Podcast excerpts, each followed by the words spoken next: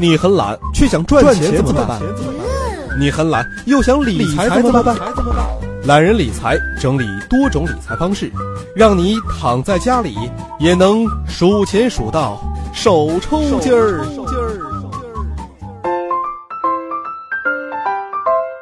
本节目由懒人理财与喜马拉雅联合出品。大家好，欢迎收听懒人理财，我是杨锵锵。其实啊，一块钱如何变成一百块钱，为自己增值的办法呢有很多种。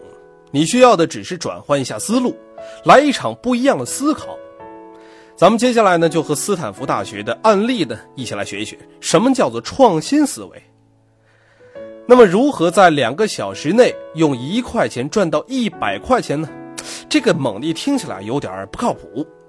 但是呢，在斯坦福大学的课堂上，一位教授做了这样一个小测试，虽然不是一美元，但是啊也差不多的哈。他给了班上十四个小组各五美元作为他们的启动基金，学生们有四天的时间去思考如何完成任务。当他们打开信时，就代表任务启动。每个队伍需要在两个小时之内运用五美元赚到尽量多的钱。然后在周日晚上将他们的成果整理成文档发给教授，并在周一的早上用三分钟的时间在全班同学面前展示。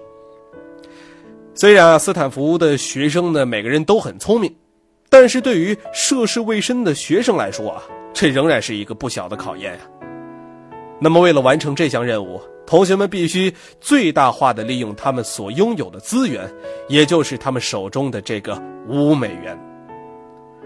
那么问题来了，如果是你，你会怎么完成这个挑战呢？当教授在课堂上第一次向同学们提出这个问题的时候，底下传来的回答声是这样的：“拿这五美元去拉斯维加斯赌一场吧，拿这五美元去买一张彩票吧。”这样的回答呢，无疑引起了全班同学的哄堂大笑。这样做其实也不是不可行。但是他们必须承担着极大的风险，也几乎是不可能完成的。而另外几个比较普遍的答案是：先用初始的基金这五美元去买材料，然后帮别人洗车或者开一个果汁摊儿。哎，这些点子确实非常不错啊，赚点小钱是没有问题的。不过呢，有几组想到了打破常规的更好的办法。他们认真地对待这个挑战，考虑不同的可能性，创造尽可能多的价值。那么问题来了，他们是怎么做到的呢？第一，你最宝贵的资源，并不是这五美元。挣到最多钱的几支队伍几乎都没有用上教授给的启动基金，也就是他们手中的这五美元，因为他们意识到。把眼光局限于这五美元，会减少很多的可能性。为什么这么说呢？因为五美元基本上等于什么都没有，所以他们跳脱到这五美元之外，考虑了各种白手起家的可能性。他们努力观察他们的身边，有哪些人还没有被满足的需求，那么通过发现这些需求，并尝试去解决。前几名的队伍呢，在两个小时之内赚到了超过六百美金，那么五美元的平均回报率竟然达到了百分之四千。好多队伍啊，甚至就没有用到他们的启动基金。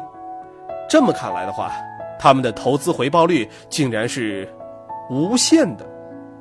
那么问题又来了，他们是怎么创造这些奇迹的呢？首先呢，我们来看创造奇迹的办法一。有一支队伍啊，发现了大学城里的一个常见问题：周六晚上，某些热门的餐馆总是排着长长的队伍。哎，这支队伍呢，就发现了这么一个商机：他们向餐馆提前预定了座位，然后呢，在周六临近的时候啊，将每个座位以最高二十美元的价格出售给那些不想等待的顾客。在那一个晚上，他们观察到了一些有趣的现象。什么现象呢？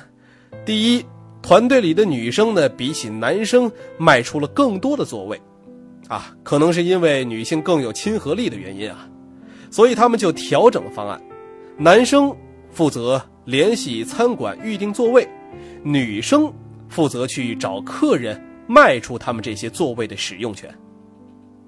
他们发现的第二个现象呢，就是当餐馆使用了电子号码牌排队的时候，他们更容易卖出这家餐馆的座位。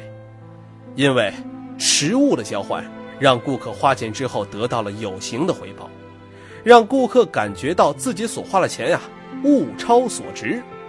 好，那么创造奇迹的办法二，另外一支队伍用的方法更加简单，他们在学生会的旁边呢支了一个小摊儿，专门帮助经过的同学去测量他们自行车胎的气压，如果压力不足的话。就可以花一美元，帮他们充点气。那么事实证明，这个点子虽然很简单，但是有可行性。为什么呢？因为同学们可以很方便的在附近的加油站免费充气，但大部分人都乐于在他们的摊点充气，而且对他们所提供的服务呢，都表示了感谢。不过啊，在摊子摆了一个小时以后。这组人调整了他们的赚钱方式，他们不再对充气服务收费，而在充气之后向同学们请求一些捐款。哎，就这样啊，这收入一下子就攀升了。这个团队和前面那个出售预定座位的团队是一样的，都是在实施过程中观察客户的反馈，然后优化他们的方案，取得了收入的大幅提升。这些团队的表现呢都很不错，班内其他的同学对他们的展示呢也是印象深刻。不过呢，赚了最多钱的那个团队才是最牛的人，他们创造了什么呢？我们来听创造奇迹的办法三。这个团队认为，他们最宝贵的资源既不是那五美元，也不是两个小时的赚钱时间，而是他们周一课堂上的三分钟展示。我们都知道，斯坦福大学作为一所世界名校，不仅学生挤破了头想进去，公司呢也挤破了头希望在里面招人。这个团队呢，把课上的三分钟卖给了一个公司，让他们打招聘广告。就这样，简简单单，三分钟，他们赚了六百五十美元。他们发现，他们手头最有价值的资源。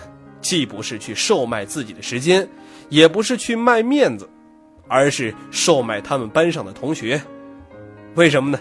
这些人才是社会最需要的。这种思维方式，就是现在人人都在追求的，思想要跳出盒子。方法二，找到最直观的解决办法，然后排除它。斯坦福的这组学生所体现出来最好的这个想法要跳出盒子的做法是什么呢？下面这个原则呢将对你非常实用。当你遇到问题的时候，先找出看起来最明显的解决办法，然后将它排除掉。好，现在可以开始思考其他的解决方法了。这个概念听起来可能有点虚，那么。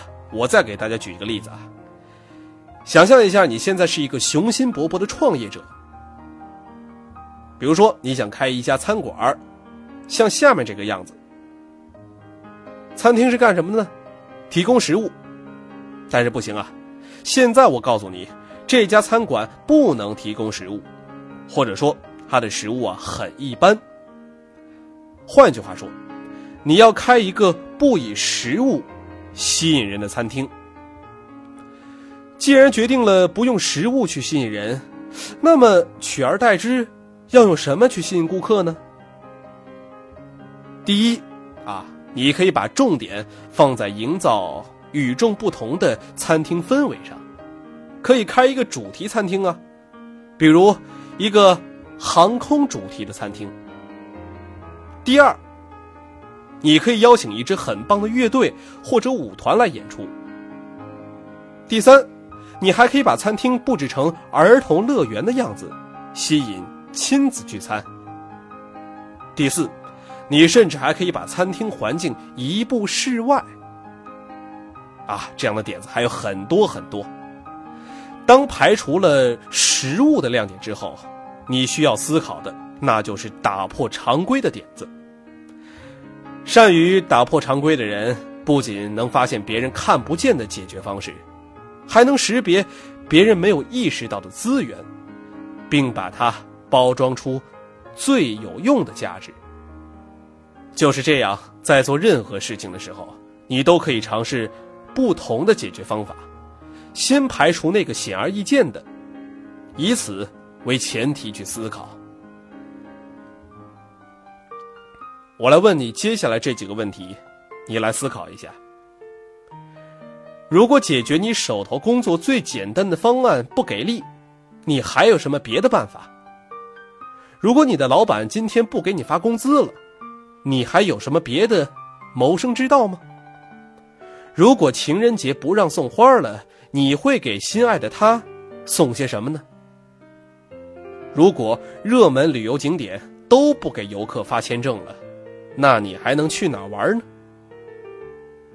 其实啊，你活在盒子里，工作在盒子里，你驾驭这个盒子，最终又被埋葬在这个盒子里。跳出思维的盒子，当你真的发现这种思维方式的时候，你会发现。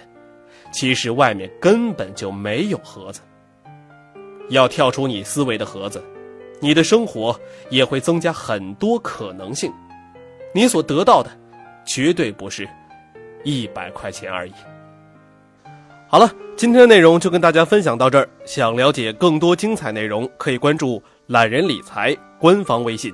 我们下期再见。